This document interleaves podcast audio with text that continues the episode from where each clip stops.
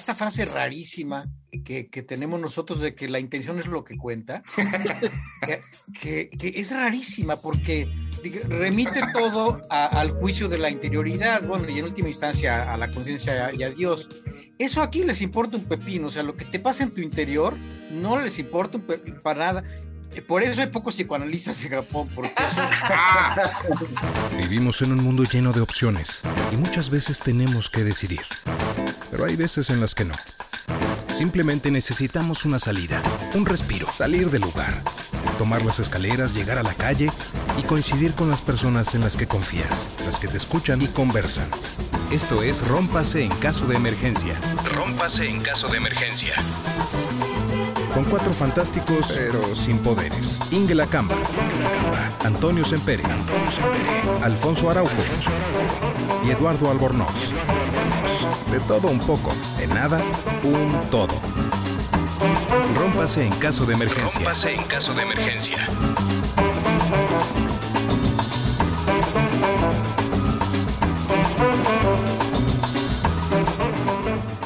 Buenas noches, buenos días, buenas tardes. Esto es Rómpase en caso de emergencia, un episodio más y uno muy especial porque el día de hoy el cuadrado cambió de forma y ahora tiene cinco ángulos, uno de los cuales lo voy a presentar en este momento. Alfonso, Alfonso, no es cierto. Alfonso Araujo es el que está en China, pero a una hora de distancia está Aurelio Aizaín. ¿Cómo estás, Aurelio? Muy bien, mano. Encantado de estar aquí. Asiaín, disculpen ustedes. Pero por supuesto también está desde tierras mexicas eh, apoyando todos los movimientos progresistas de la Ciudad de México, Ingela Camba. Hola, buenas noches a todos. Los extrañaba mucho. Gracias, Aurelio, que nos acompañas hoy. Gracias a ustedes. Y está, por supuesto, mi gemelo malvado Antonio Sempere, desde la Ciudad de México también. Sí me extraña un poco que siendo progresista no haya abierto Ingela con un todes, algo así, pero este, pero me, me uno a la, al, gusto por tener aquí a Aurelio desde otras tierras lejanas. Vez estamos más internacionales, muchachos, ¿eh? Somos más internacionales que la Sonora Santanera en estos momentos. Y esto, y esto es gracias también a la intervención e invitación de Alfonso, que está desde una ciudad cuyo nombre no me puedo acordar. Les digo que la pronuncian así como cuelguen a Joe, Hangzhou. Hangzhou. así nunca se me va a olvidar. hang the DJ, hang the DJ, hang the DJ. Ahora, aquí el tema, ya saben que ustedes que aquí hay muchos temas y a la vez ninguno, pero estábamos comentando hace rato con respecto a un libro que está leyendo Aurelio, o que va a comenzar a leer, no, ya no me quedé en ese punto, de David Pollack, porque resulta ser que todo lo que hace Japón es para diferenciarse culturalmente, históricamente, ideológicamente de China, su país vecino. Afortunadamente tenemos aquí a dos personajes que pues tienden un puente de entendimiento entre ambos países, ¿no? Alfonso y Aurelio. Pero, ¿qué nos comentas con respecto a eso? Digo, eh, de manera resumida, Aurelio, porque debe ser un tema sumamente complejo. Sí, e, e, es un tema que a mí me interesa hace, hace muchísimos años, hace décadas, uh, y, y, que es, es este, eh, de, de, mis alumnos japoneses, cuando viajan fuera de, de Japón, eh, sobre todo fuera de Asia, se molestan mucho porque la gente les dice, hola chino, pero se ponen furiosos. Pero es que yo les digo, es que en general, eh, para Occidente, pues todos son chinos, mano, y no, no, no hay manera de, distinguirlos. Pero justamente por eso eh, en, en, Asia, y, eh, eh, concretamente en Japón, supongo que algo similar pasa en el resto de los, de los países, pero en el caso de Japón, la, la, la, identidad nacional se construyó desde el siglo X muy voluntariamente, muy conscientemente en contra de, en contra de, la identidad china. Hay, hay, un caso que es muy bonito que yo, del que yo hablé en un libro que, que, publiqué hace mucho que se llama Luna en la hierba, que es que el, eh, el, el, árbol nacional, la flor nacional de, de, de, Japón, como todo el mundo sabe, son los cerezos. Pero lo que, lo que la gente no sabe es que los cerezos que hay en Japón, el 99%, no son naturales, los plantaron los japoneses por, por política de Estado para reemplazar el ciruelo, que es el árbol nacional chino, porque ellos no querían que el árbol nacional japonés fuera el chino. Y, y, y también el emperador por eso mismo pidió que se hicieran antologías de poesía en las que el tema era el cerezo.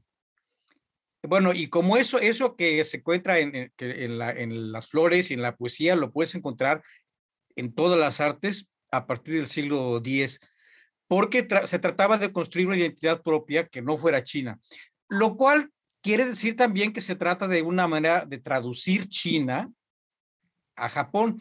Y el caso más interesante es la correspondencia diplomática este, entre China y Japón desde, pues desde el siglo VII más o menos, eh, donde la, la, manera en que los japoneses leían los mismos, los mismos símbolos eh, y, los, y, la que, y la que leían los chinos era completamente diferente porque la interpretaban a su conveniencia, ¿no? Este, es como si ahora tú usas la, dices la palabra pueblo y ya sabes que la va a entender cada quien de una manera distinta.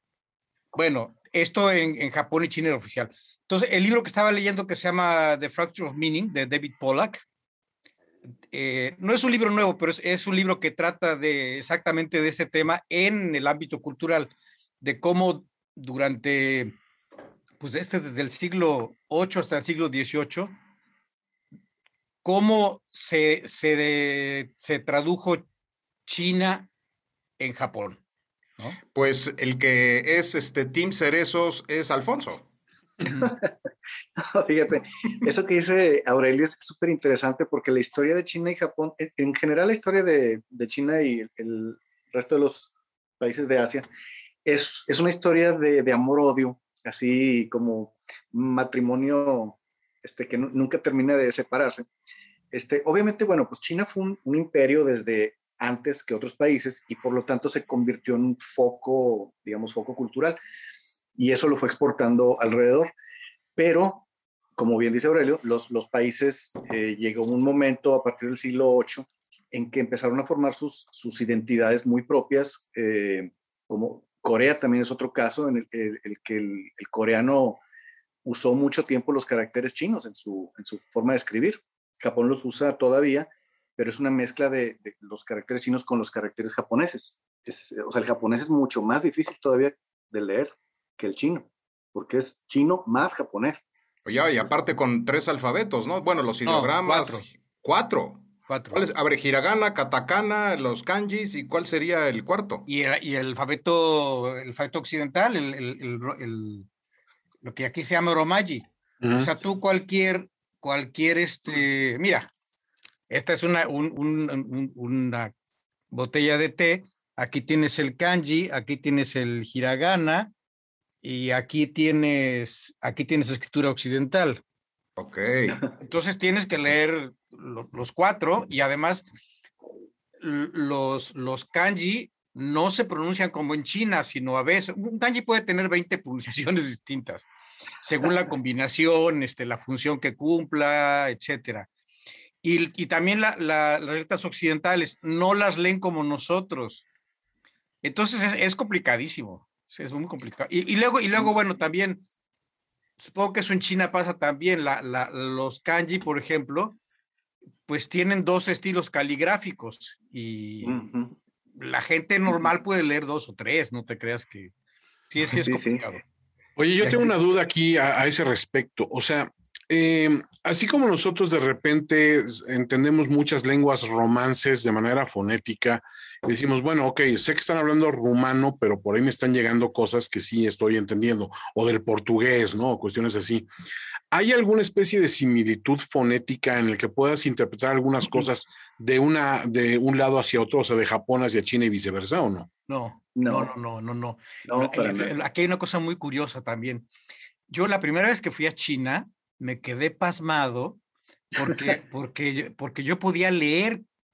De pronto me di cuenta que yo entendía así el nombre de, los, de las tiendas o de las calles, pero no tenía la menor idea de cómo sonaba eso. Entonces yo, yo podía leer, pero no podía hablar, y si hablaban no podía entender.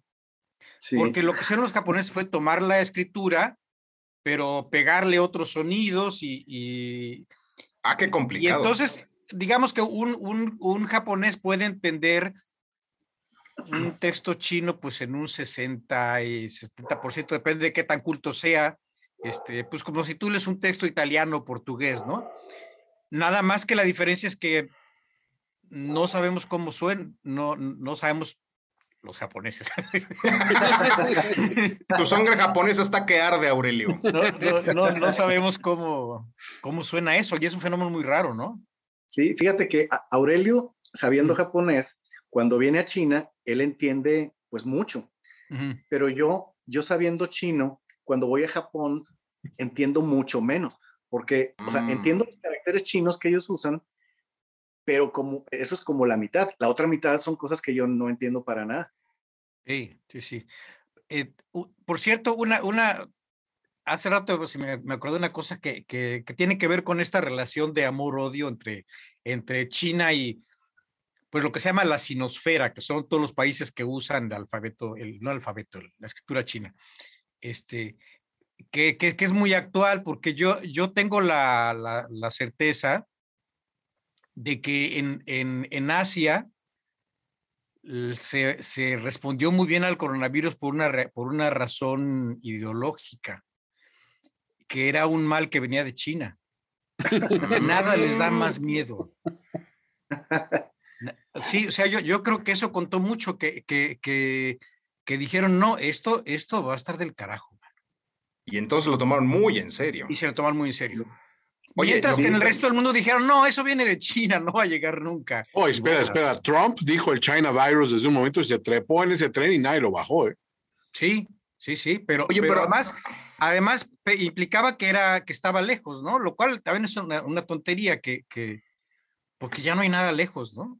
Bueno, decía, ¿quién era? El gobernador de Veracruz, ¿no? Decía que no, no, no, eso está en Inglaterra, esa cuestión, este, pues no, allá les da, aquí no.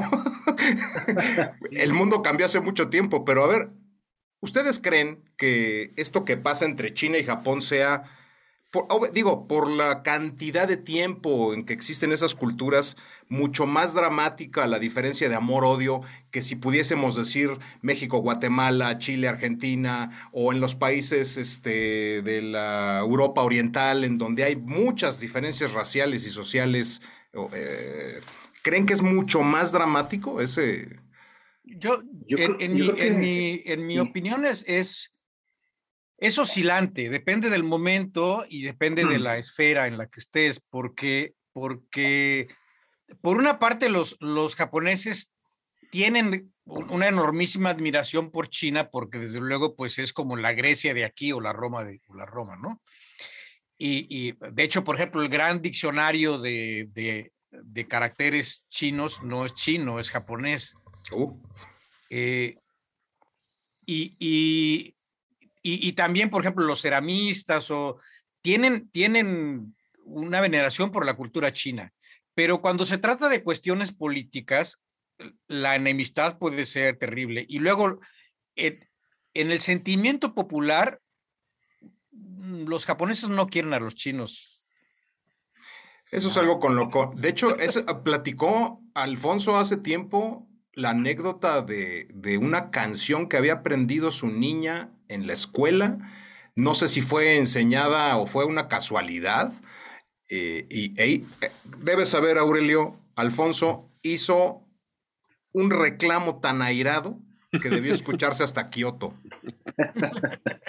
Sí, sí, sí. Aurelio, lo que pasó fue que a, mi niña en el kinder le, enseñaron una canción china, una canción antijaponesa, ¿no? De la, de la época de la guerra. Entonces, pues sí. Ahora, lo es que mira, una, una, cosa lo que dice Aurelio es cierto, o sea, es, fluctuante, eso es lo más importante, porque las culturas aquí en Asia tienen muchos miles de años. Entonces, pues hay veces que están enamoradas, hay veces que se pelean. Ahorita, en, la época en la que vivimos, pues están, o sea, China y Japón en específico, están más, más bien peleadas porque la guerra entre ellos, pues mm. fue hace, pues, para ellos fue ayer, ¿no? O sea, la, Segunda Guerra Mundial fue, fue pues la guerra sino-japonesa aquí. Y eso fue ayer. Entonces, pues, estamos todavía en, un periodo en que no se ha olvidado esas afrentas y así. Pero como dice también eh, Aurelio, este, hay mucha admiración eh, y de ambas partes, o sea, también aquí y los chinos eh, tienen en muy alta estima a los japoneses porque en China se destruyen mucho las cosas. Las, las, dinastías suben y bajan, no es como en Japón que es la, la, familia imperial, pues es una familia aquí. Los, los reyes los han decapitado y entrado otros, o sea, no es una sola familia. Las dinastías suben y bajan y destruyen mucho las cosas y dicen los chinos, pero los japoneses las, las, las preservan. O sea, muchas de las cosas que se han destruido en China se han preservado en Japón. Ah, caray. Sí. Eh, por cierto, hay una anécdota, no, bueno, no es anécdota, recordé un dato de que la empresa más antigua del mundo es japonesa, una, un despacho de arquitectos actualmente. No, es un hotel. Es un hotel. Es un hotel, sí. Es un hotel de, de, pues creo que del año 800 y tantos, no sé, una cosa Ah, no, entonces es más, más viejo que Tortas Don Polo. Este, estábamos, eh, teníamos esa discusión al respecto, pero sí, no, Don Polo creo que es No, no, aquí, aquí las cosas duran, eso es muy, muy impresionante, porque tú te encuentras así todo el tiempo tiendas que son del año 1500, del año 1400, del año 1600, este, eh, todo el tiempo. Y, y bueno, a mí me, me, sorprendió mucho cuando fue lo de Fukushima, que me puse a leer sobre desastres naturales. Hay una cosa muy impresionante. Los japoneses saben cuánta gente se ha muerto en cada uno de los terremotos y tsunamis y demás, pero así te dicen, en el del año 897 se murieron 37.424, ¿no?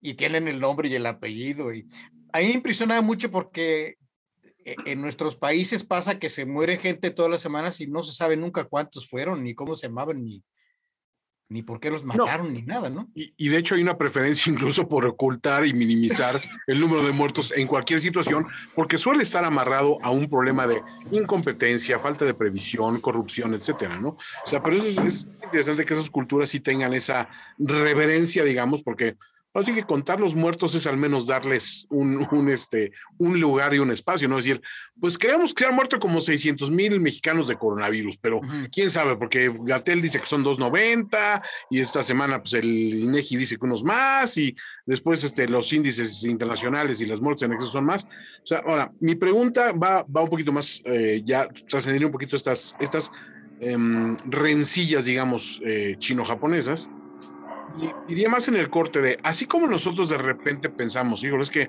aquí como mexicanos estamos muy resentidos de repente un cierto sector con la conquista española o con que los gringos este, fueron a matar niños héroes a Chapultepec, etcétera.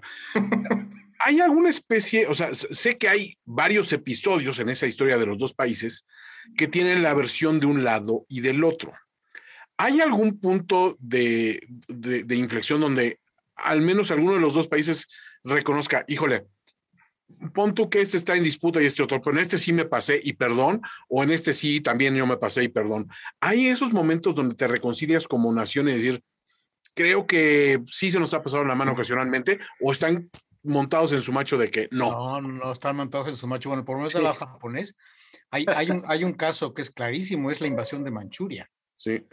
O sea, eso a los japoneses es yo nunca he visto que, que, que, les cause ningún problema ni que y luego hay, hay mira todos los años hay un hay un santuario en en Tokio que es el santuario de Yasukuni que es un santuario para los para los caídos en la guerra para los para los soldados. Eh, que bueno desde el punto de vista de Shinto tiene una justificación moral muy clara pero es también el santuario de, de, la extrema derecha, porque es, el, es un santuario que tiene al lado un, un, un museo militar, donde te okay. cuentan la historia de la Segunda Guerra Mundial, que aquí se llama Guerra del Pacífico o Guerra Chino-Japonesa, como la historia de la liberación de las naciones asiáticas del yugo chino, hecha, hecha okay. por Japón, ¿no? Este, y todos los años el primer ministro japonés, desde de hace décadas, hay un día del año en que van a presentar los honores a Yasukuni e inmediatamente esa tarde se, hay una nota de protesta diplomática de, de China okay. y, y, y, y, se enfrían las relaciones durante tres meses, igual durante tres años, pero no hay manera de que los japoneses dejen de hacer esa ceremonia todos los años y saben que va a causar una irritación siempre y la hacen. A veces, a veces no salen la primera plana, pero cuando andan de malas sí la ponen en primera plana, ¿no?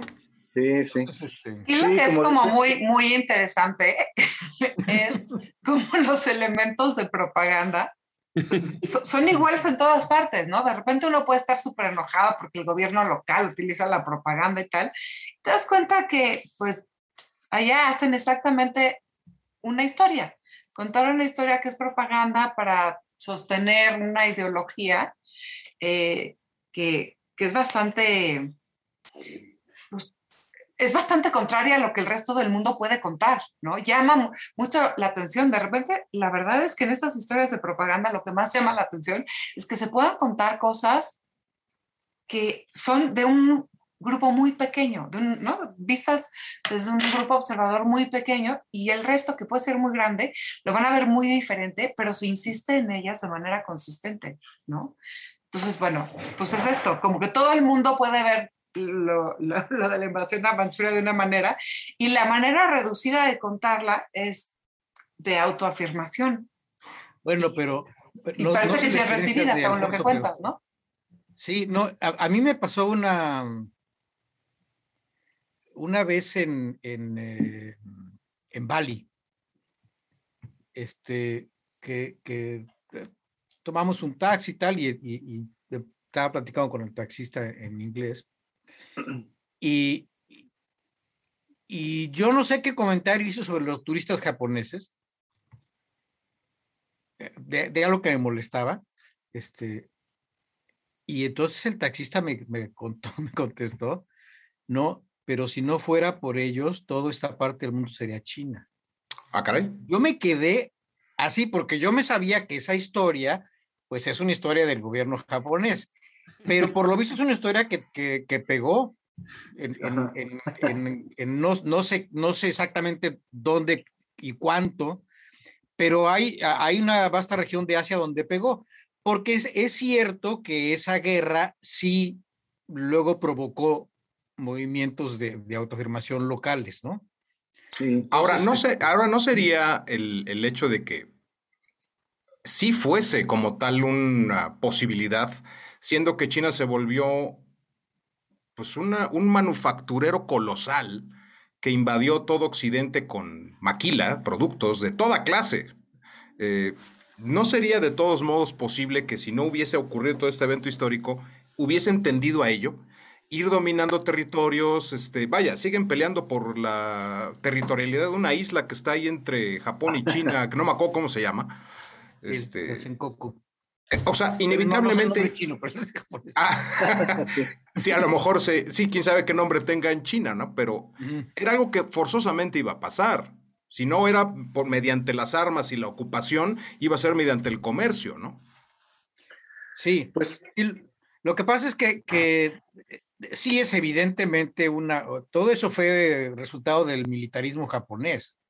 Este de, una época en que Japón sí era pues como la Alemania de este lado, ¿no? Pero luego, luego cuando te cuentan la historia a ellos, resulta que es al revés, pero además se la han vendido a toda esta parte del mundo. Sí, es muy, muy impresionante. Sí. es muy curioso, sí. Este, Ahora, fíjate que lo del templo Yasukuni pasa, pasa todos los años, como tú dices, pero en 2005 hubo, de hecho, e, e, era cuando estaba Koizumi, creo todavía. Sí. Este, e, ese año sí se hizo un revuelo más grande aquí en China porque aparte de lo de Yasukuni salieron unos libros de historia nuevos realizados y contando, como tú dices, la historia de la guerra patriótica y no sé qué.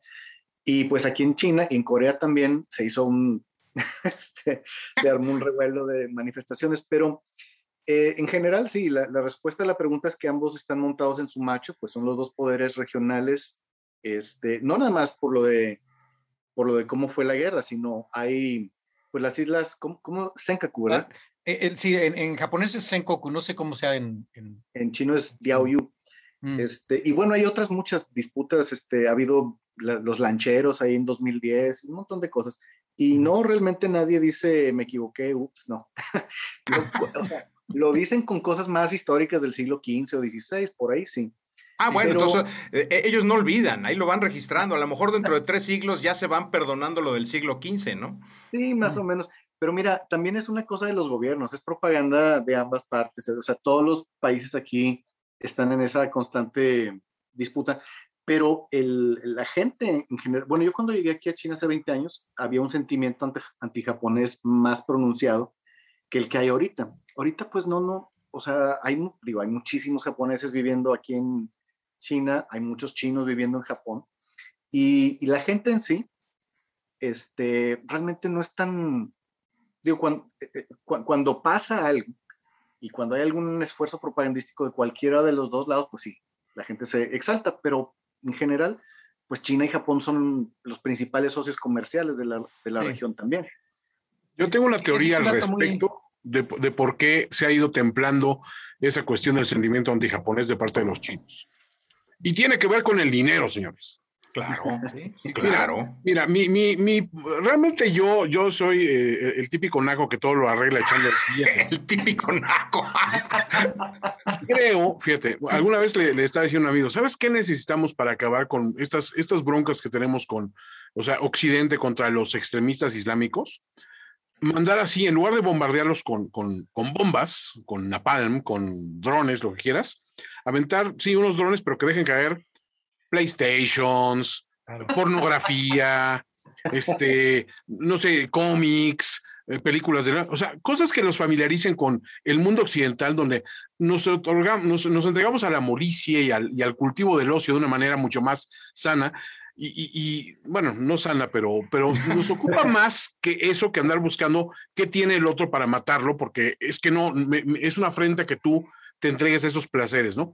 Entregarles un poco esos placeres en, carne propia. Yo siento que los chinos, que eran eh, esa, esa economía muy cerrada este, de Estado, de repente empiezan a decir, oye, tenemos dinero y de repente los chinos se vuelven una de las economías más potentes del mundo y gente que antes no tenía dinero de repente se encuentra con dinero.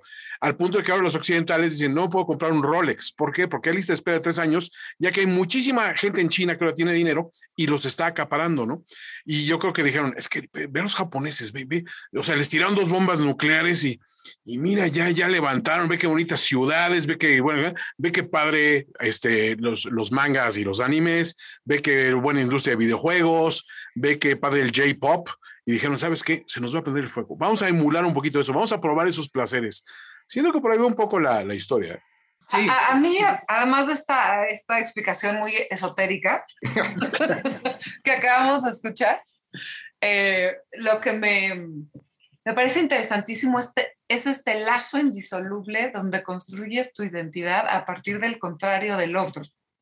Con lo cual quiere decir, uno, que le tienes un respeto enorme a ese que vas a construir como enemigo, porque uno no va a odiar a cualquiera, ¿no?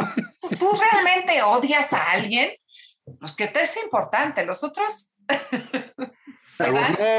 Te dan, te dan, un poco igual, no te pasas odiando al señor que hizo esto, ¿no? O sea, entonces, eh, este lazo es indisoluble porque te convierte en tu referente de lo contrario. Y a mí, y aquí ya sé que voy a meter un poco mi cuchara, pero me parece muy interesante porque incluso en el mismo psicoanálisis, eh, los que son opuestos son la misma cosa, pero la, como, como los extremos de un hilo, ¿no? Este, entonces, entiendo que cada uno defienda una postura desde el lugar que le corresponde de identidad, pero finalmente para el resto están hablando el mismo lenguaje porque se convierte en el contrario, no en un espacio diferente, no en un tercero raro, sino en el extremo contrario de la, de la cuerda, ¿no? Entonces, a mí me parece apasionante ese lazo desde fuera, por supuesto, que seguramente nosotros lo tenemos con otras regiones, pero bueno, pues ahora estamos, bueno, aprovechando que están ustedes por aquí, ¿no? Esto que comenta Ingela me puso a pensar que si entrásemos a Palacio Nacional, es muy probable que encontremos una habitación oculta detrás de una pared o, una, un cuadro o algo así en donde el presidente tenga una habitación con focos rojos, tenga un gran póster de Geraldine y tenga otro de, de Carlos Salinas de Gortari y otro de Calderón y haga ahí sus, sus fetiches y sus cosas porque no puede vivir sin ellos.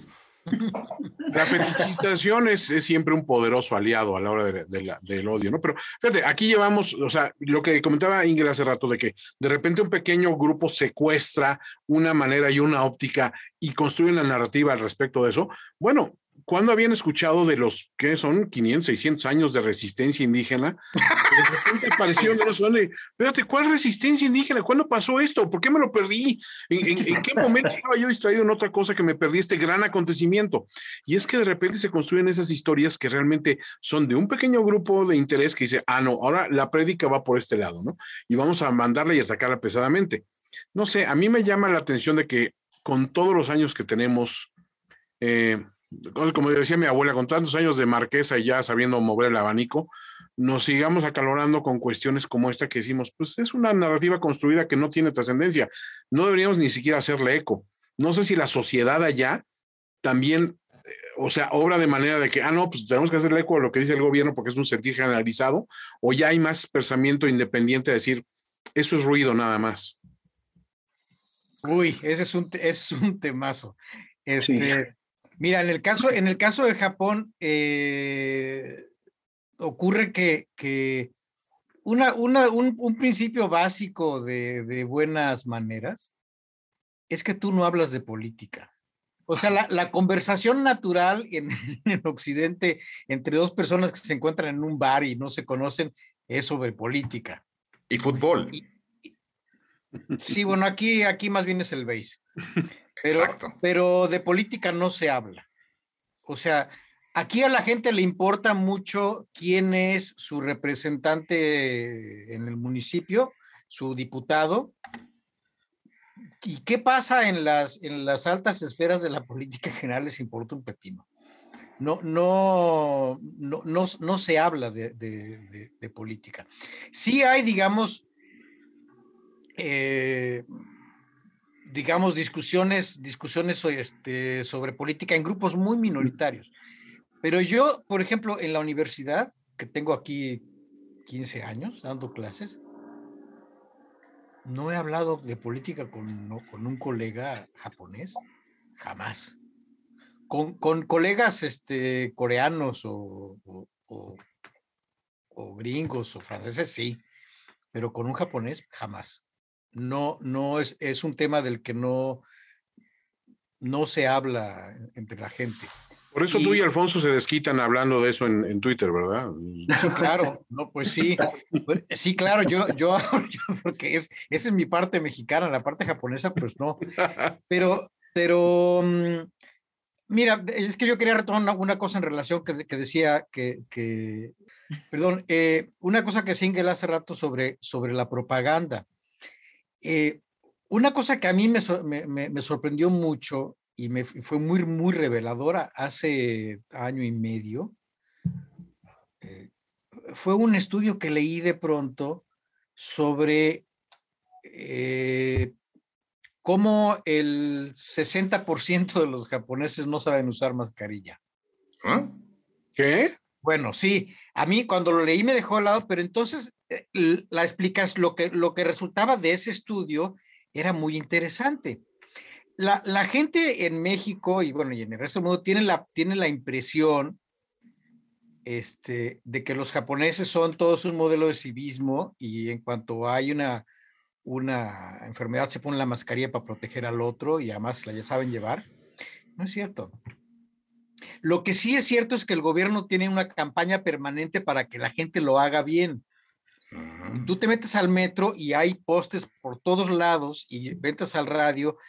Y entonces, claro, el resultado es que ese 60% en los momentos de, de, peligro, pues se eleva al 95%, porque si hay una presión muy fuerte y el gobierno sí usa mucho la propaganda para ese tipo de cosas, de manera muy, muy visible, ¿no?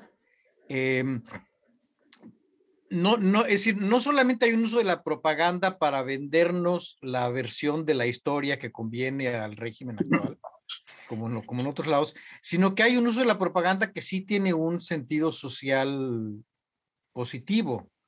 Y eso lo ves, bueno, este ejemplo de la mascarilla me fue muy revelador porque luego lo empecé a ver en muchas otras cosas, ¿no? Em, y, y, yo, yo diría que los japoneses son muy políticos en ese sentido, o sea, sí son muy, muy participativos como ciudadanos en cuanto a ser responsables de esas cosas cuando es necesario, ¿no? Eh, pero, pero en cambio son muy reacios a la participación política en el sentido de hablar de partidos y de candidatos y de eso en general, les tiene sin cuidado, van a votar cuando votan y... Ahora, con respecto a eso, ¿no será un tema, es que me, tú dices, les da igual, no, no, como si no se interesasen. Pero no será un tema de que dan por hecho de que es un tema de autoridades y ellos tienen que cumplir. Hay unas, es cierto el código de honor que nosotros interpretamos de Japón. Es decir, hemos visto noticias en las que un político, porque estaba quedando cabeceando de sueño, renuncia porque, eh, vaya, la imagen que está dando ante los ciudadanos es vergonzosa, ¿no? Sí, bueno, ese es un tema muy interesante también. Este, Fíjate que, que aquí en, en, Japón el, la vergüenza, lo que acaba de decir, la, la, la, la, imagen que vas a causar ante los otros, eh, es el, el, el, principio rector de la conducta, no la interioridad. O sea, yo siempre, yo siempre les, es una cosa que les eh, explico muy, mucho, mucho en clase, esta frase rarísima que, tenemos nosotros de que la intención es lo que cuenta, que, es rarísima porque, porque remite todo al juicio de la interioridad, bueno, y en última instancia a la conciencia y a Dios. Eso aquí les importa un pepino, o sea, lo que te pasa en tu interior no les importa para nada. Eh, por eso hay pocos psicoanalistas en Japón, porque eso... Ah. sí, yo, yo creo que me voy, a, me voy a mudar a Kioto. Eh, eh, ahí, ahí está el asunto. Ay, ni que estuviera rodeado de tantos. ¿De qué hablas? las perversiones que tengas en tu interior son asunto tuyo y pueden ser todo lo negras que quieras. A nadie le importa. Lo, lo, lo, que es importante es cómo, cómo te comportes. Y quizá tiene que ver no le había yo legado, pero quizá tiene que ver con el hecho de que no se, no se hable de política, porque a los japoneses no les gusta entrar en disputas. O mm. sea, es, es, de pésimo gusto discutir. Pero de pésimo gusto ser aquí. Oye, pero entonces allá con... contigo no, no, te lo dicen, nunca. Oye, pero entonces hay tuiteros japoneses este, que, son eh, ávidos de la discusión o no? Sí, pero pocos, ¿eh? No es, no es lo, no, no, no, es lo habitual. O sea, así fenómenos como los que hay en México, no. de lo que se pierden, pienso yo. Pero fíjate qué interesante, porque lo que, lo que acaba de decir Aurelio es cómo se privilegia el lazo social versus el lazo individual. Yo creo que, que, nuestra sociedad ha cambiado mucho a lo individual y que antes había algo más en términos de cómo, cómo, cómo nos comportábamos en lo social. ¿No? Las cosas que tenían que ver con quizá un bien común, desde tener un pozo de agua limpio, ¿no? O no limpio, o, en fin, ¿no? Y, eso sí hace una gran diferencia de cómo percibimos Japón. A lo mejor eh, este cuidado por el lazo social es lo que entendemos por un civismo que, al que no podemos ni siquiera aspirar, ¿no? Este, de cómo te comportas es, a mí qué me importa, yo es lo que quiero hacer, es mi libertad, no me limites. Y una cantidad de sandeces que, que en realidad son, yo te diría, impulsos y eh, mal educados, mal, mal cuidados, pensando que pues tú puedes hacer como si tuvieras un niño berrinchudo de dos o tres años, todo lo que quisieras, ¿no? Me interesaría muchísimo pensar desde dónde, en qué momento de la educación empieza a cambiar porque todos vamos a nacer con las mismas pulsiones y necesidades y protagonismos. ¿Y en qué momento se va educando y qué hace la diferencia para que sea ese lazo social que se privilegia y donde el silencio es importante y no puedes andar gritando por las calles porque molestas a otros, ¿no? No sé, me, me, parece fascinante eh, poder descubrir eso porque tendríamos que importarlo. ¿A ti se te ocurra ahí cuando lo ves en los niñitos que educan, además de tus chicos de universidad? Bueno, eso, eso lo ves desde, desde, los niños más pequeños, porque fíjate que una cosa muy impresionante aquí eh, es en las, en las escuelas eh, primarias, los niños, eh, desde, desde el primer año o desde el kinder quizá, eh, no solamente van y toman clases, sino que tienen que ayudar a, limpiar la escuela, tienen que, tienen que ayudar a, tirar la basura, tienen que ayudar a pintar. O sea, es, es desde, desde muy pequeños tienen responsabilidades eh, sociales dentro de la escuela que son, son parte de la, educación, ¿no? Y, y, y, lo ves también cuando ves a los niños. Una cosa que, que, que en Japón es sensacional es que tú te subes al tren este, bueno, aquí en, Kioto no hay, no hay metro, sino tren. Te subes al tren, hay niños de, de cinco o seis años que van tranquilamente, sin sus papás, sin, sin ninguna preocupación. Pero lo, lo, lo, que, lo que es muy admirable no es solamente que, que las, los padres no tengan que preocuparse por la seguridad de ellos, sino que ellos se comportan también como toda la demás gente que va en el tren, o sea, no corren, ni gritan, ni, ni, hacen ningún desorden, ¿no? Y eso es porque desde pequeños aprenden esas, esas normas sociales. Fíjate qué interesante lo que dices, porque en, en muchos países de Asia, esta, estas, um, estos constantes, estas sí, constantes por ejemplo, el, sentimiento hacia lo social o el, el, que no te importe tanto esa, los estados interiores, sino lo que haces al exterior, es, es muy, eh, o sea, lo comparten muchas culturas aquí. Claro que lo, lo, expresan, lo expresan diferente, o sea, con sus temperamentos nacionales, porque en cómo lo, se expresa en China es muy diferente que cómo se expresa en Japón. Este, pero sí es, es una constante, o sea, y desde los niños, por, eh, bueno, esto viene desde el confucianismo, hace 2500 años, la, parte importante de la política es la estabilidad, ¿sí? Y, la, y la parte, los que consideran la parte interior como importante, pues es el budismo y el taoísmo, pero pues no son, no son políticas de Estado ni nunca lo han sido. En cambio, el confucianismo sí, porque es un pensamiento eminentemente social. Sabes que, Ingela, creo que tu idea de importar a valores eh, japoneses para nuevos valores mexicanos va a ser un poco complicado porque como quiera que sea, México y América Latina entera es, es, demasiado joven, acaba de nacer hace apenas 200 años, ¿no? Ay, pero ¿por qué no hacemos un fast track ahí con unas como, ¿no? Cosas. Por ejemplo, está lindo lo de, pensaba en los niños en las escuelas. Aquí lo, tu mayor responsabilidad es una vez al mes te toca llevarte la tortuga del salón que no se te muera. en cambio ya tienes todos los días limpiar, recoger y barrer. O sea, tu grado de responsabilidad es este tamaño. O sea, como que los principios quizá van dirigidos a eso, pero pero el formato no está suficientemente cuidado para que realmente haga una diferencia y te sientas responsable y no sea nada más como, qué novedad, me toca la tortuga o la palmerita del salón o lo que sea. O sea, con el simple hecho de que se involucre al niño desde muy pequeño a esas labores de limpieza, aseo, orden, en su propio salón, como tema de responsabilidad, modifica todo el resto de las cosas. Nada más que allá todos están de acuerdo en ello padres de familia saben que así es y es normal. Eh, aquí pues, los padres de familia, bueno, conocemos de asociaciones de colonos, reuniones de padres de familia en las escuelas, es un desastre.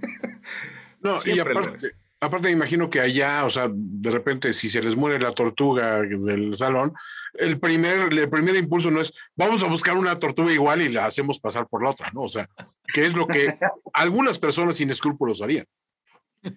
No, allá, es un tema de sacar katanas, amigo, y de y chacos, y ponerse. En, es tema serio eso de la tortuga. Por favor, no juegues con eso. Pero, pero yo, yo creo que ese no es un problema mexicano o latinoamericano. ¿eh? Creo que, que es una, una diferencia entre Occidente y Oriente muy grande.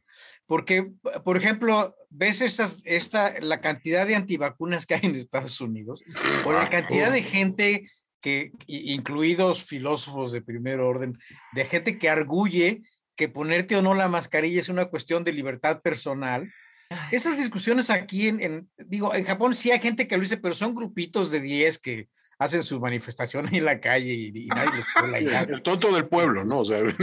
Sí, o sea, pero, pero en general la gente entiende que esas, hay, o sea, que la, la, libertad personal este, tiene unos límites muy claros y son, tú no vas a poner tu, el radio de tu coche más alto de tu ventana porque no, no tienes por qué imponérsela al vecino. Explícale eso así de sencillo a un, a un, a un mexicano.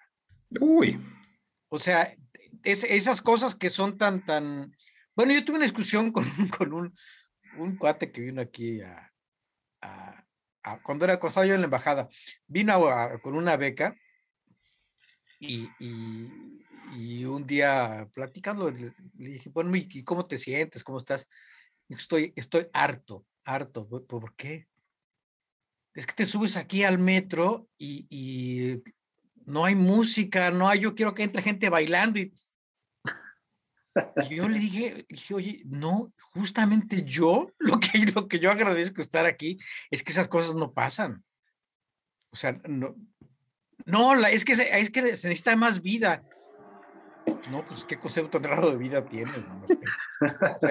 No, eh, pero esa, esas, esas cosas no son mexicanas, o sea, son, yo creo que en todo Occidente hay esa, la, no digo que un lado esté mejor que otro, pero la, concepción que se tiene de la libertad personal y los límites, eh, o, de la, o de la importancia de la expresión de la interioridad, eh, que, también es un, eso es, un, es un tema. O sea, por ejemplo, un aprendiz de cerámica aquí en Japón entra a hacer cerámica y durante tres años tiene que hacer un vasito de la misma, del mismo tamaño y al final de la tarde pasa el maestro y le rompe el vasito porque no está bien hecho. Y se tiene que fletar a eso, o sea, no, nunca en su vida va a ocurrir un momento que el maestro le diga, a ver, haz lo que te salga. No, eso lo haces cuando ya tú eres un maestro y tienes 60 años, ¿no? Tú en México entras a estudiar eh, lo que sea y el maestro te dice, a ver, ¿qué se te ocurre? ¿no? Y entonces ese, ese, ese tipo de, de cosas eh, es, es, muy difícil cambiarlas porque no, no es una cosa mexicana, es, es, una, es una cuestión que tiene que ver con, con la concepción occidental, ¿no? Fíjate que eso también, eh, por, por todo esto que platicas o que platican de, con respecto a Oriente, también por eso existe esa reverencia a los adultos mayores, a los viejos. Son los sabios, los que han acumulado real conocimiento y experiencia y por ello son los más, digamos, autorizados a compartir esa sabiduría con cualquiera. ¿No? Sí. Cuando en Occidente, pues es un tema opcional, el respeto a cualquier otra persona. ¿no? Siéntese, señora. No, fíjate que es que hay, hay, ese es otro tema también que merecería muchas horas. E, en Occidente hay, hay, hay un, un, mito fundamental que es el mito de la juventud. Y, y, es un mito que viene desde los griegos y que en la época moderna también es, es importantísimo. O sea, si tú ves las rebeliones de, estudiantiles en 68 y esas cosas, el mito de la juventud es una cosa muy importante. Eso es una cosa que no existe en Oriente. Y más bien Ah, está cargado hacia lo contrario. Yo creo que es uno de los problemas, por ejemplo, de Japón. Eh, es, que, es que descansa demasiado en eso. Entonces, por ejemplo, yo creo que la respuesta a la pandemia en Japón fue muy mala.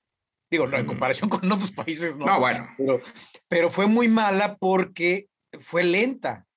Y, y, fue muy lenta porque, porque aquí ciertas cosas que deben hacerse muy rápido, pues necesitan reunir el Consejo de Ancianos, ¿no? ah, vaya. Que tarden de liberar, ¿no? Entonces, estas cosas de, mm, de, que sí, en efecto, la autoridad, por ejemplo, yo aquí, yo tengo 61 años, yo todavía no estoy en edad de opinar. no, no, de veras, yo soy, a mí me chamaquean todo el tiempo. Cállese, muchachito.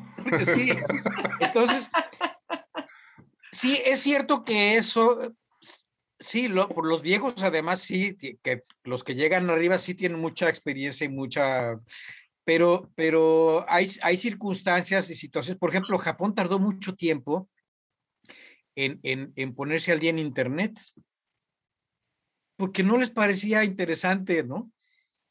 Y, es una cuestión generacional.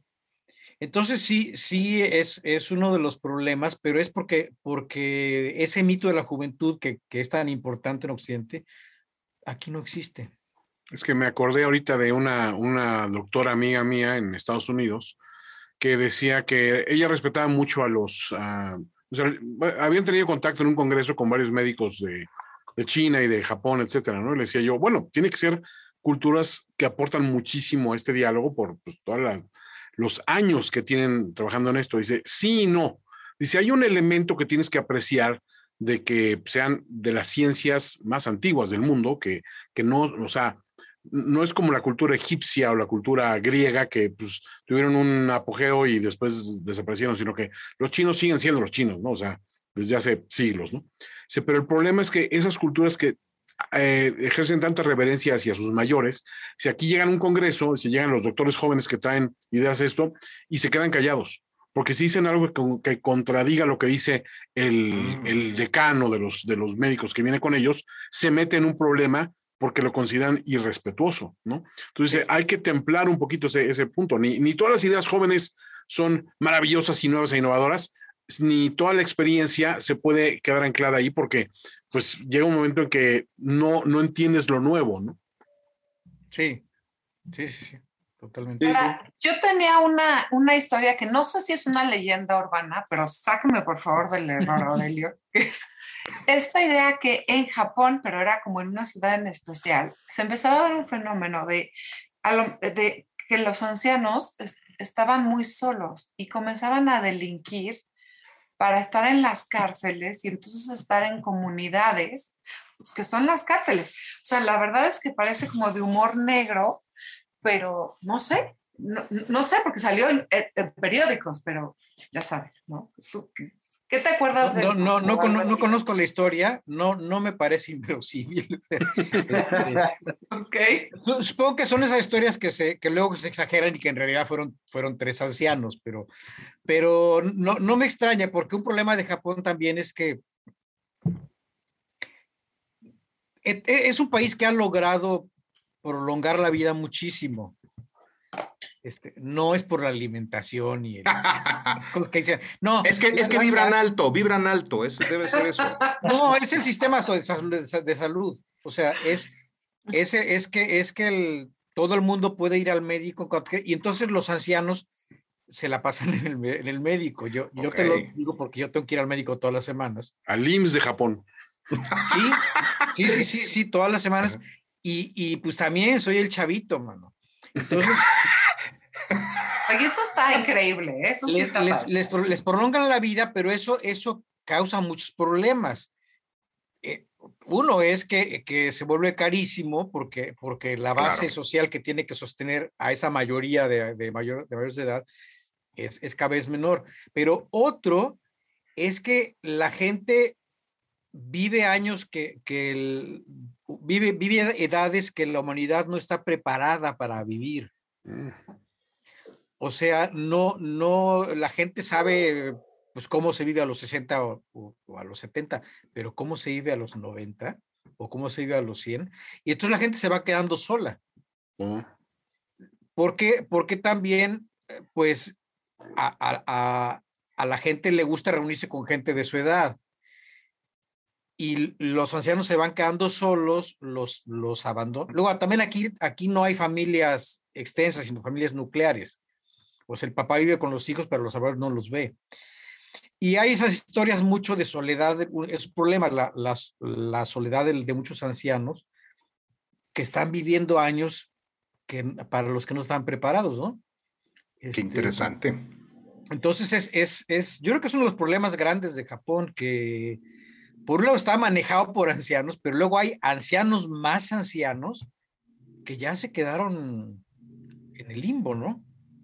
¿Sabes qué? Y lo que dices es algo quizá para lo que deberíamos este, prepararnos. No por hacer mención aquí a los adorados amigos de cuando veas las barbas de tu vecino cortar con las tuyas a remojar, pero justamente es, hay que ir preparando el hacerse viejo, porque como hay un viejo más viejo que el que existía antes, es decir, esta mayor edad, pues no estamos preparados, no vamos a saber cómo hacerlo. Y, y entonces uno, nadie te enseña a ser viejo, pero sobre todo un viejo que antes no existía.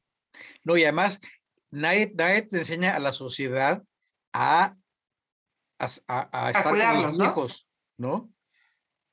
Y, y, a la gente, y mira, a mí me, eh, nos pasa mucho, ahora no, en el barrio que vivíamos antes, eh, que estábamos rodeados de casas en los que se iban muriendo gente que vivía sola.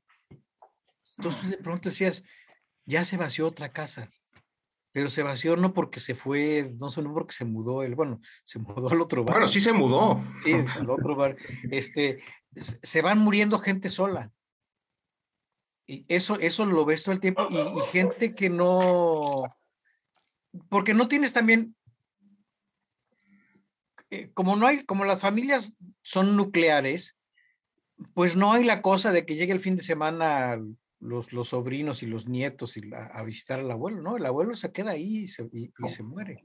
Y, pero ni siquiera en un, digamos, el festival de la primavera o algo que sea así, este, o su año nuevo. No, bueno, hay, no, es que ah, sí hay, digamos, toda una serie de, de, de ah, mecanismos sociales para, para mantener eh, activos a los, a los ancianos y, para integrarlos en grupos, ¿no? por, ejemplo, una cosa que a mí me parece admirable es aquí cuando la gente cuando se jubila, lo primero que hace es buscar a qué dedicarse.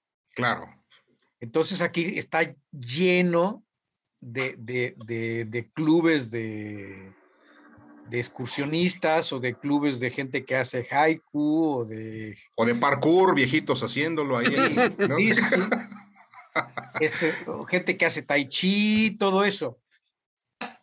Pero, pero digamos que, que esos son los octogenarios, ¿no? Son los chavos.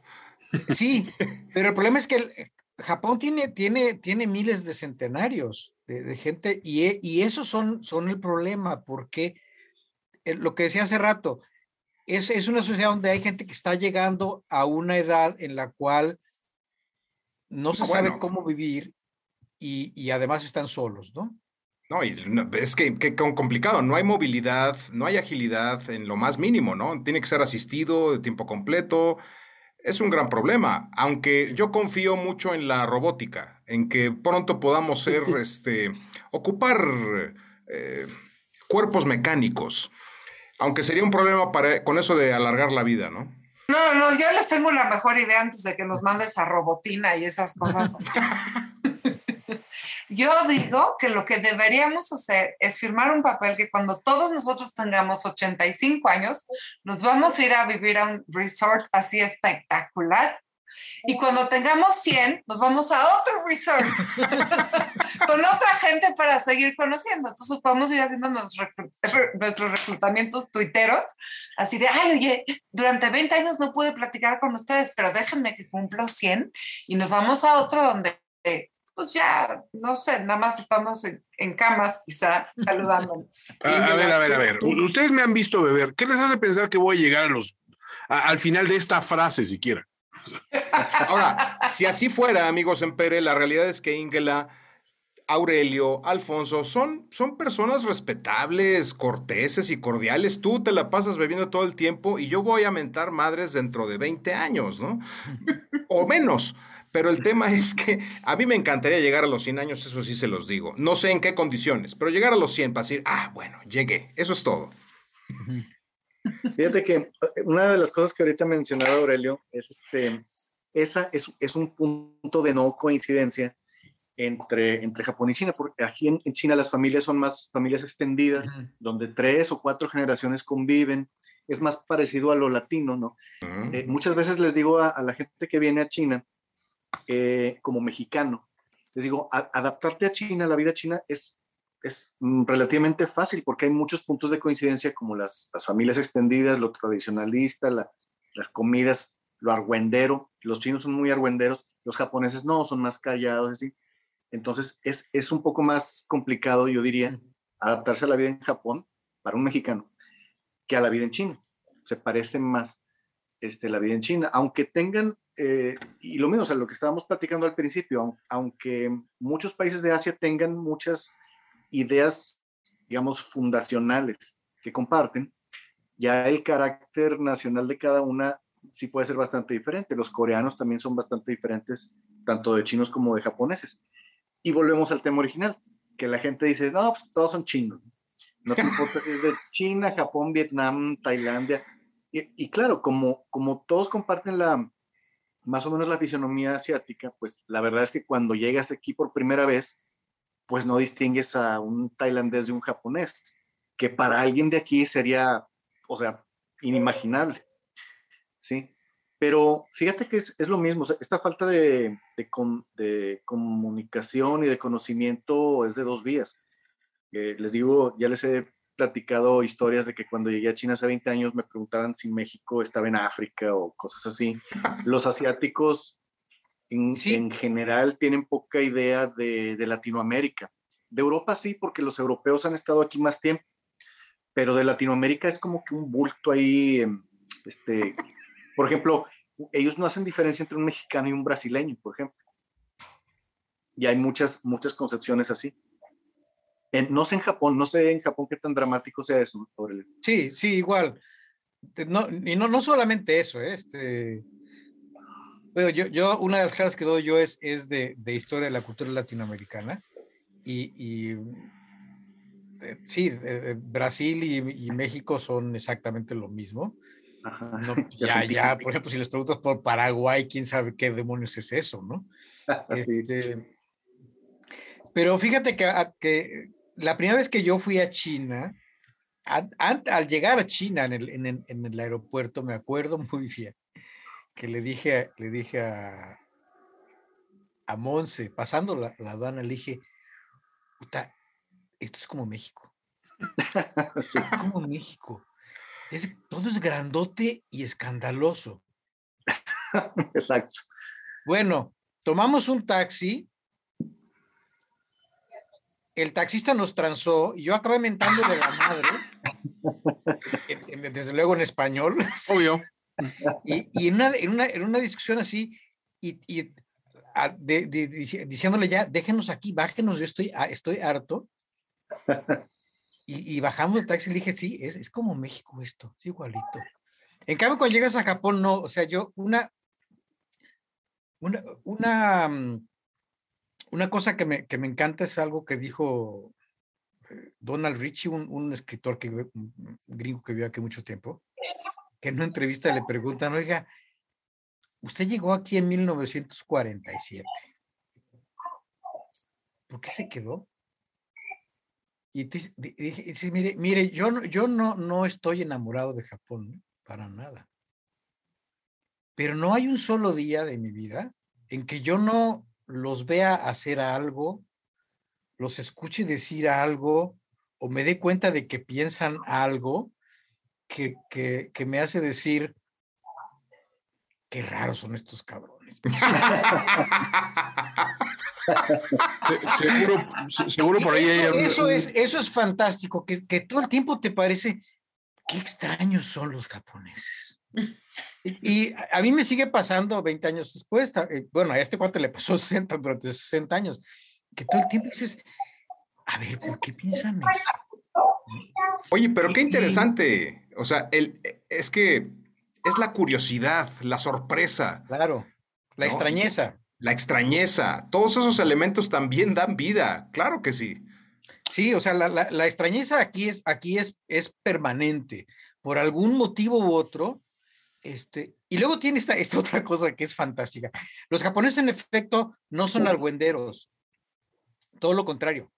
Eh, incluso, digamos que es, es de muy mala educación contradecir a alguien. Este, siempre te dicen que sí a cualquier cosa que digas. Y eso tiene consecuencias funestas porque tú puedes pasar durante años haciendo patanerías inmensas en, la mesa o al hablar. Y años después te das cuenta de que eso que haces tú, esa manera de agarrar los palillos o, el, pronunciar ciertas palabras o, hacer ciertos gestos, resulta que son una patanina infinita, pero nadie te lo ha dicho. Porque, porque no, no, van a, no van a cometer la grosería de decirte que eres un patán. De plano, o sea, pero podrían pasar años sin que te dijeran. Sí, sí, en efecto. Entonces, tú ves, de pronto ya, yo tengo ya aquí 20 años, de pronto, tú ves a gente que lleva aquí 5 o 6 y los ves y dices, híjole, bueno. Nadie le ha avisado. Y yo estoy seguro que yo, yo hago cosas que mis colegas japoneses dicen, ay, güey. Uy, yo, ya iba a sugerir que, que Aurelio hiciera una suerte de negocio, de asesoría, eh, interpretación cultural para que todos los que son latinos se adapten perfectamente y no sean unos, unos vulgares en la mesa. no, uno, siempre, uno nunca deja de ser un vulgar. nunca. Y eso, pero, pero además ellos íntimamente es lo que piensan. que es esta bola de bestias que hay que tolerar aquí. Eso suena como un paraíso, la verdad. Mira, Alfonso ha hecho buenos argumentos para vendernos las bondades de China, pero fíjate, yo estaba analizando. Para Ingela, Japón tiene la cuestión de que como hay pocos este, psicoterapeutas o pocos psicoanálisis, hay poca competencia, Ingela, piénsalo, ¿no? ser un patán, buen whisky, hibiki, por ejemplo, este, y bonitos relojes como los Grand Seiko. O sea, para mí, o sea, imagínate, podría ser yo un patán durante años sin que nadie me dijera nada. Albornoz tiene planes de llegar a los 100 años, ¿no? O sea, centenario en Japón, olvídate, y aparte con, con, su estatura y su porte y su distinción, olvídate, estaría levantando geishas, pero a diestra y siniestra. siento que hay, este, creo que podríamos, este, digamos, culminar un poquito con la idea de, de, de qué, qué cosas nos unen de esas diferencias con esos extraños destinos. Digo, Alfonso no, no, no, no sé si se quiera mover de su cómoda chinés, pero yo ya di mis argumentos. Este, eh, querido Armoros, para, para tus argumentos de cierre, ¿por qué te gustaría estar en Japón?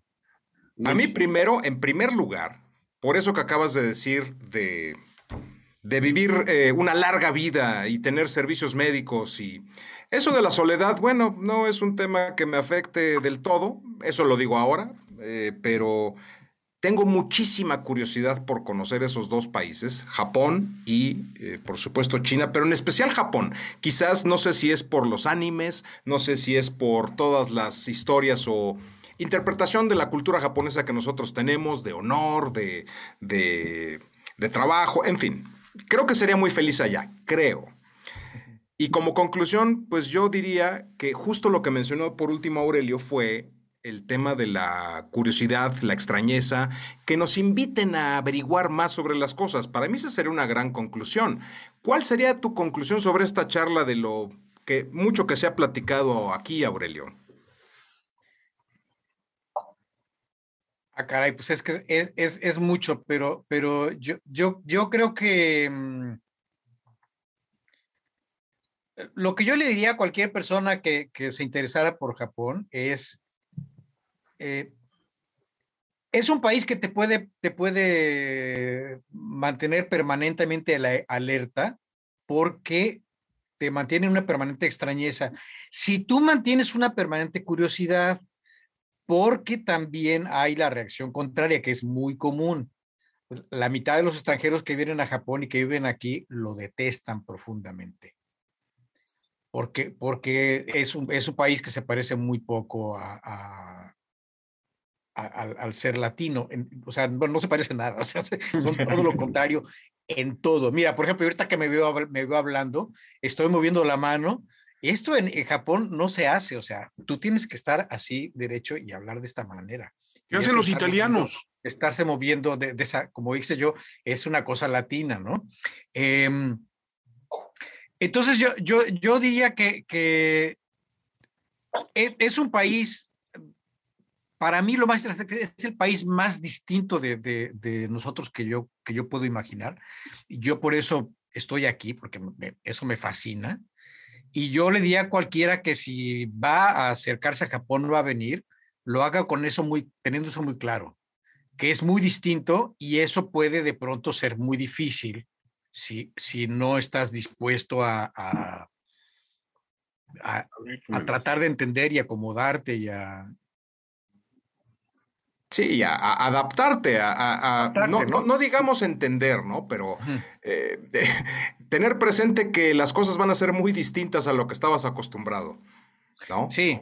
Y, luego, y luego la otra, bueno, cuando empezamos a hablar, eh, mencionamos este libro que es sobre la traducción japonesa de, China, ¿no?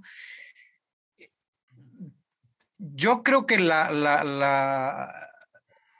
las traducciones de Japón que se hacen en Occidente están muy lejos de lo que, de lo que, de lo que es Japón, ¿no? Y que esa es también otra cosa que hay que tener en cuenta. O sea, eh, eh, el Japón del, del, anime y el Japón del manga existen en el anime y en el manga. O sea, no te creas que. o sea, me estás diciendo que no existe Godzilla. No, wow, wow, wow. Despacio, No, Godzilla sí, pero es que eso no es anime. Oh. No, o, lo de, del Japón de los samuráis y los geishas, de las geishas. Bueno, todo eso existe, pero todo eso son microcosmos japoneses.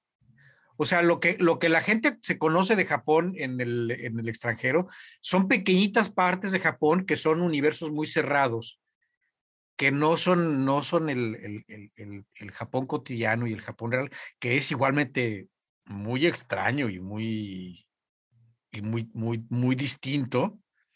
Este, y entonces tampoco hay que llegar con esa idea de que yo soy fan de literatura japonesa y voy a Japón y bolas, mano.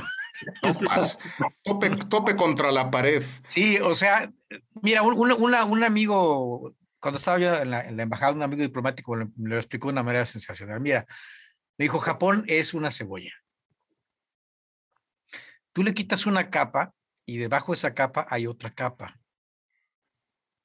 que es más o menos transparente, translúcida. Tú, tú como que ves lo que hay detrás, pero quitas esa capa y hay otra capa. ¿Y qué hay en medio? Nada. o sea, mejor vete la comiendo despacito, mano. Muchas gracias por esta por, esta por, tu presencia, Aurelio. no, muchas gracias a usted, estuvo sabrosísimo por último compartieras, vamos a dar las conclusiones de Alfonso y de Ingela, pero ¿en qué redes sociales te podrían encontrar, Aurelio? Eh, básicamente en Twitter, que es, ya la única que, porque tengo, este, eh, tengo mi página de Facebook, pero no, no me meto. Haces bien. Nunca. Este, y pues en, Twitter básicamente que es A Asiain, A A S-I-A-I-N, y en, y en Instagram, que es la misma.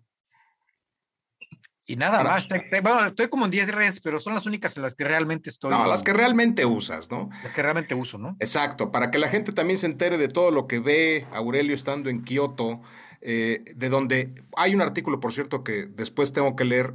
Dicen que las galletas de la suerte son de Kioto y no de China. Sí, sí, sí. Ahora, Ingela, de toda esta charla interesante, ¿cuál sería tu conclusión? Pues que, que la adolescente en mí muero de ganas de ir a Japón para, para conocer las papelerías fantásticas. Sí, sí, son fantásticas. Y ir al karaoke a cantar horas. Qué horror, Ingela. Ojalá, ojalá hagas tu sueño pronto. Aquí hay puro, puro señor de barba larga. ¿Qué vamos a hacer? Ahí nos, ahí nos vemos, eh, nos vemos en el karaoke puntualísimos. ¿eh? Ay, gracias, los quiero. Pero la otra parte que sí, eh, siempre he encontrado fascinante y que es, hay una delicadeza muy especial en lo japonés para poder apreciar gestos pequeños que nosotros ya no vemos desde cosas de la naturaleza hasta los objetos eh, viejos. El elogio de la sombra de, creo que es Anisaki, pues es espectacular. La sombra de lo viejo, o sea, no solo tiene que ver con los adultos mayores, sino la belleza de lo que, de lo que tiene una historia y de, de, cómo lo cutre tiene también una, bueno, lo cutre, la cochambrita que se le va haciendo las cosas, también tiene una, una estética especial. Entonces, eh, me encantaría el encuentro con eso, aunque sin duda eh, se requiere como la traducción de la cultura y la traducción de los libros para que lo puedan acercar, porque a simple vista es una historia que no se cuenta sola. Se requiere estudiar para llegar. Entonces, tengo esa idea de llegar un poquito estudiada para saber allá qué mirar, pero con mucha emoción de algún día poder visitar ese lugar. Qué bonita conclusión. No puedo dejar de contar esta, esta, esta, esta anécdota porque eh, Tanizaki, eh, en cierto momento, él se, se mudó de, de, casa como 40 veces en su vida, y, pero cuando ya era, ya, ya era muy famoso y muy rico, eh, una vez le habló a un arquitecto porque ahora quería hacerse una casa a él, y el arquitecto le dijo, no se preocupe, maestro, yo le voy a hacer su casa. Y entonces, unas semanas después va y le presenta los planos y, y, y Tanizaki le dice, pero ¿qué es esto? E, esta casa le falta, le falta, le falta luz. ¿Por qué? No, maestro, es que el elogio de la sombra es un libro para turistas, maestro. Entonces, por eso digo, tampoco te creas a Tanizaki mucho porque él sabía que tenía público afuera y que había que escribir para el público de afuera. Este entonces hacía su buena propaganda y le sirvió. Sí, no, no, este, pero esa anécdota me, me gusta mucho a mí porque es como si Octavio Paz te dijera, eh, oye, el laberinto de la soledad es para franceses, mano. Se sincero. Alfonso, Alfonso de China, ¿qué conclusión te llevas de la charla del día de hoy? Pues mira, este, quienes hemos, quienes hemos venido aquí a Asia, este, a China, Japón, a Corea o cualquier otro lugar, eh, literalmente tenemos siglos cuatro siglos eh, tratando de explicarla hacia Occidente, ¿no? Y es, pues es, algo inabarcable, o sea. Entonces, em, y todavía falta mucho, mucho por, por hacer. Entonces, eh, qué bueno que cada vez hay más ah, gente interesada en viajar. Este, digo, ahorita pues, por las circunstancias no, pero yo siempre le recomiendo a, la gente que, que, tiene las posibilidades, que tiene la oportunidad de que viaje, porque eh, Asia normalmente la vemos o muy romantizada o muy demonizada. Este, y, no, casi nadie entiende lo que es lo cotidiano, eh, lo que nos acerca realmente, lo que, lo que sí nos separa bastante. O sea, esas cosas no las ves porque todo, todo viene de, pues de titulares y de cosas que tienen este, sesgos, ¿no? Entonces, Asia es fascinante, interminablemente fascinante. Y este, yo se los recomiendo siempre. Japón es una maravilla, o sea, me encanta ir a Japón este, Corea, Tailandia, y son cosas muy diferentes, no todos son chinos, no hay que decirlo. Este, hay mucha, mucha variedad, incluso dentro de los mismos países hay, hay mucha variedad. O sea, aquí donde yo estoy en, en el centro, en el centro geográfico centro-este de China, es muy diferente que, que del norte o del suroeste, o sea, nada que ver con el Tíbet o Mongolia. Entonces hay, hay muchísima variedad. Y yo creo que además de lo que dice Aurelio de venir con la mente abierta, hay que venir con un poquito de lectura. Eso, eso también lo planteó Ingela, aunque sea con un autor que sabe que tenía público de Occidente, pero sí es muy bueno estudiar o, aprender un poco, tener nociones de que hacia dónde va uno. Y en este viaje em, podcastero, Hemos concluido un episodio más de Rompas en caso de emergencia. Muchas gracias a todos los que están escuchando en donde quiera que se encuentren. Muchas gracias nuevamente a Aurelio Asiaín, arroba para que lo busquen en Twitter, eh, Ingela Camba, arroba Ingelapsi, el señor Antonio Sempere, arroba finísima persona, productor de este espacio. Y a Alfonso Araujo, pues búsquenlo como Alfonso Araujo porque esa arroba no la va a cambiar, pero también con el hashtag las matemáticas son tus amigos. ¿Lo dije bien? Muy bien. Excelente. Gracias a todos los que escuchan y buenas tardes, buenas noches, buenos días. A la próxima nos escuchamos. Adiós. Gracias por escucharnos. A los que están y a los que no, que siempre haya espacios donde podamos coincidir. Esto fue Rómpase en caso de emergencia. Rómpase en caso de emergencia. Con Inge Camba, Antonio Sempere, Alfonso Araujo y Eduardo Albornoz. Una producción de Antonio Sempere para finísimos podcasts. Nos escuchamos a la próxima. Rómpase en caso de emergencia. Rómpase en caso de emergencia.